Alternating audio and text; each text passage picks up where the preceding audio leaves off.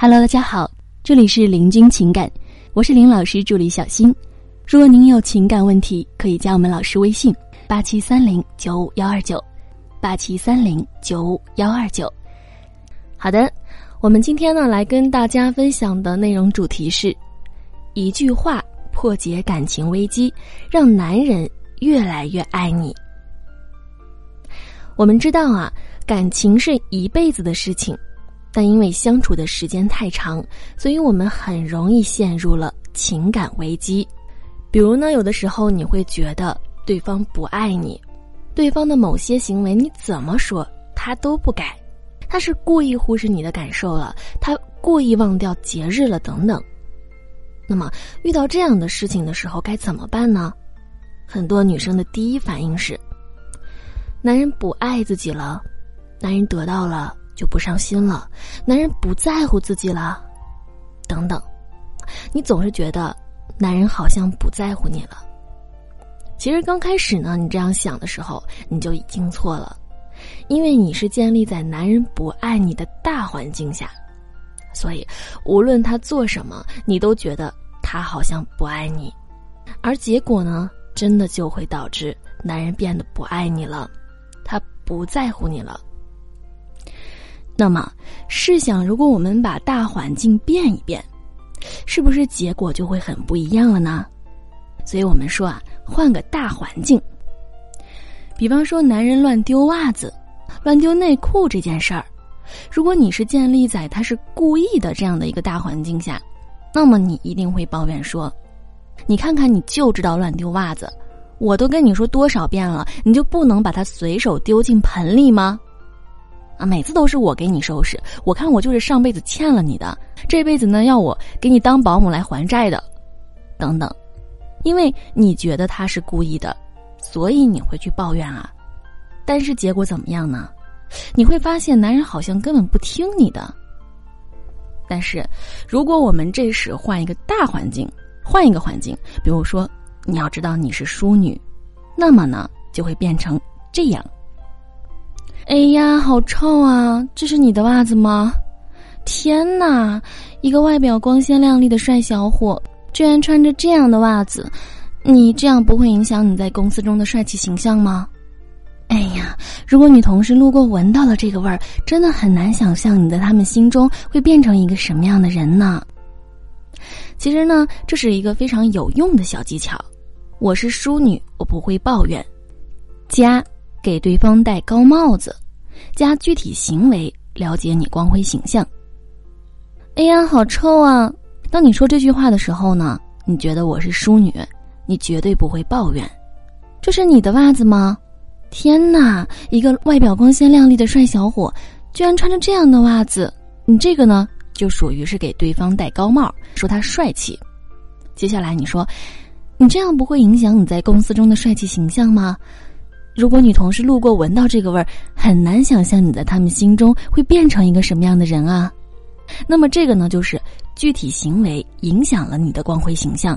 所以啊，你要明白的是，与其抱怨他什么都不做，你不如说他这样的行为会给他造成什么影响，稍微给他夸大一点，最好呢再给他戴一个高帽，提高他的光辉形象。于是呢，在光辉形象和影响他光辉形象的强烈对比下，那么男人就很可能会立马改了。如果他乱丢衣服啊、衬衫啊之类的，你也可以用这样的方式来说：“哎呦，那位帅哥，你这一件这么好看的衣服就随意丢这儿啦？它整整齐齐的时候，我觉得很好看，可是你这样丢在这儿呢，肯定会把它弄得皱皱巴巴的。如果你明天出门要穿它。”啊，很难想象你穿着这样乱糟糟的衣服，你还能帅气潇洒。那要是给领导看到了，这不是给你的光辉形象减分的吗？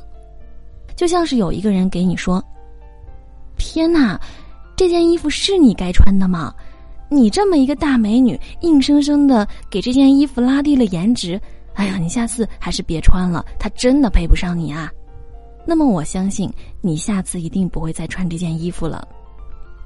所以，当你直面指出他的光辉形象，再说某个行为影响了他的光辉形象，接下来呢，他就会去改了，为了维持他的光辉形象了。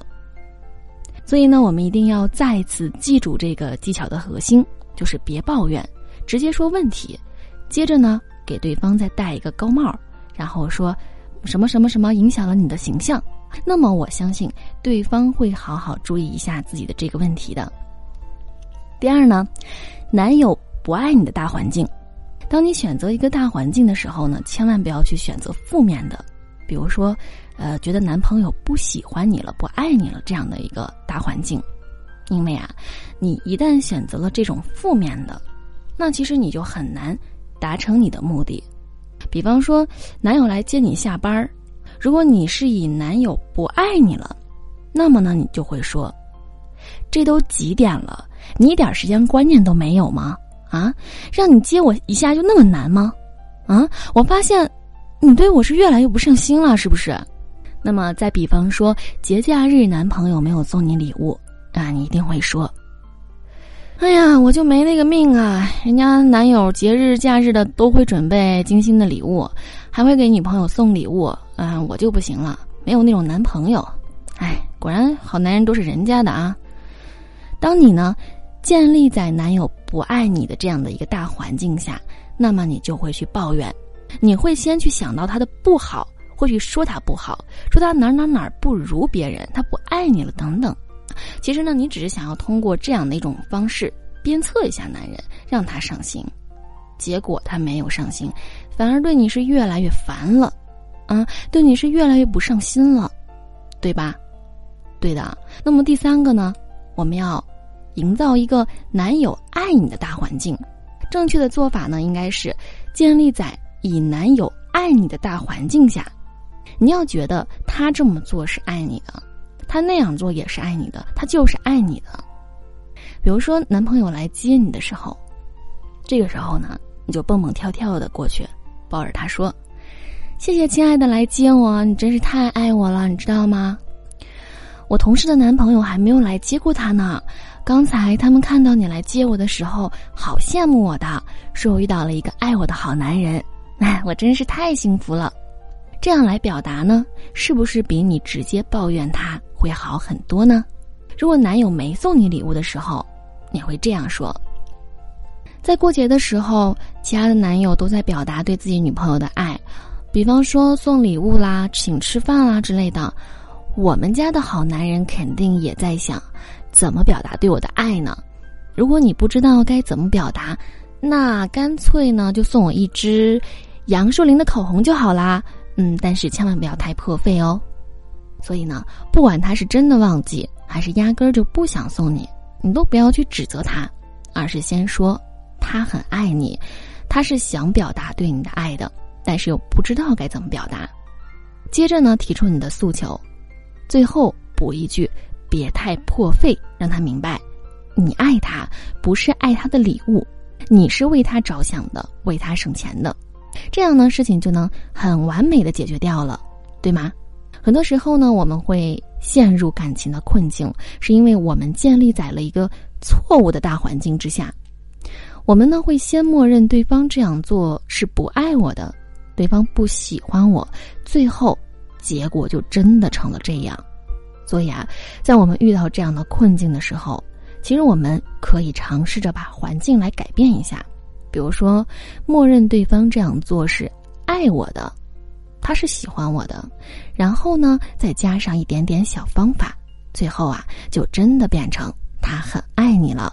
好了，各位宝宝们，本期呢就和大家分享到这里了。如果您有情感问题呢，可以加林老师微信：八七三零九五幺二九八七三零九五幺二九。感谢收听。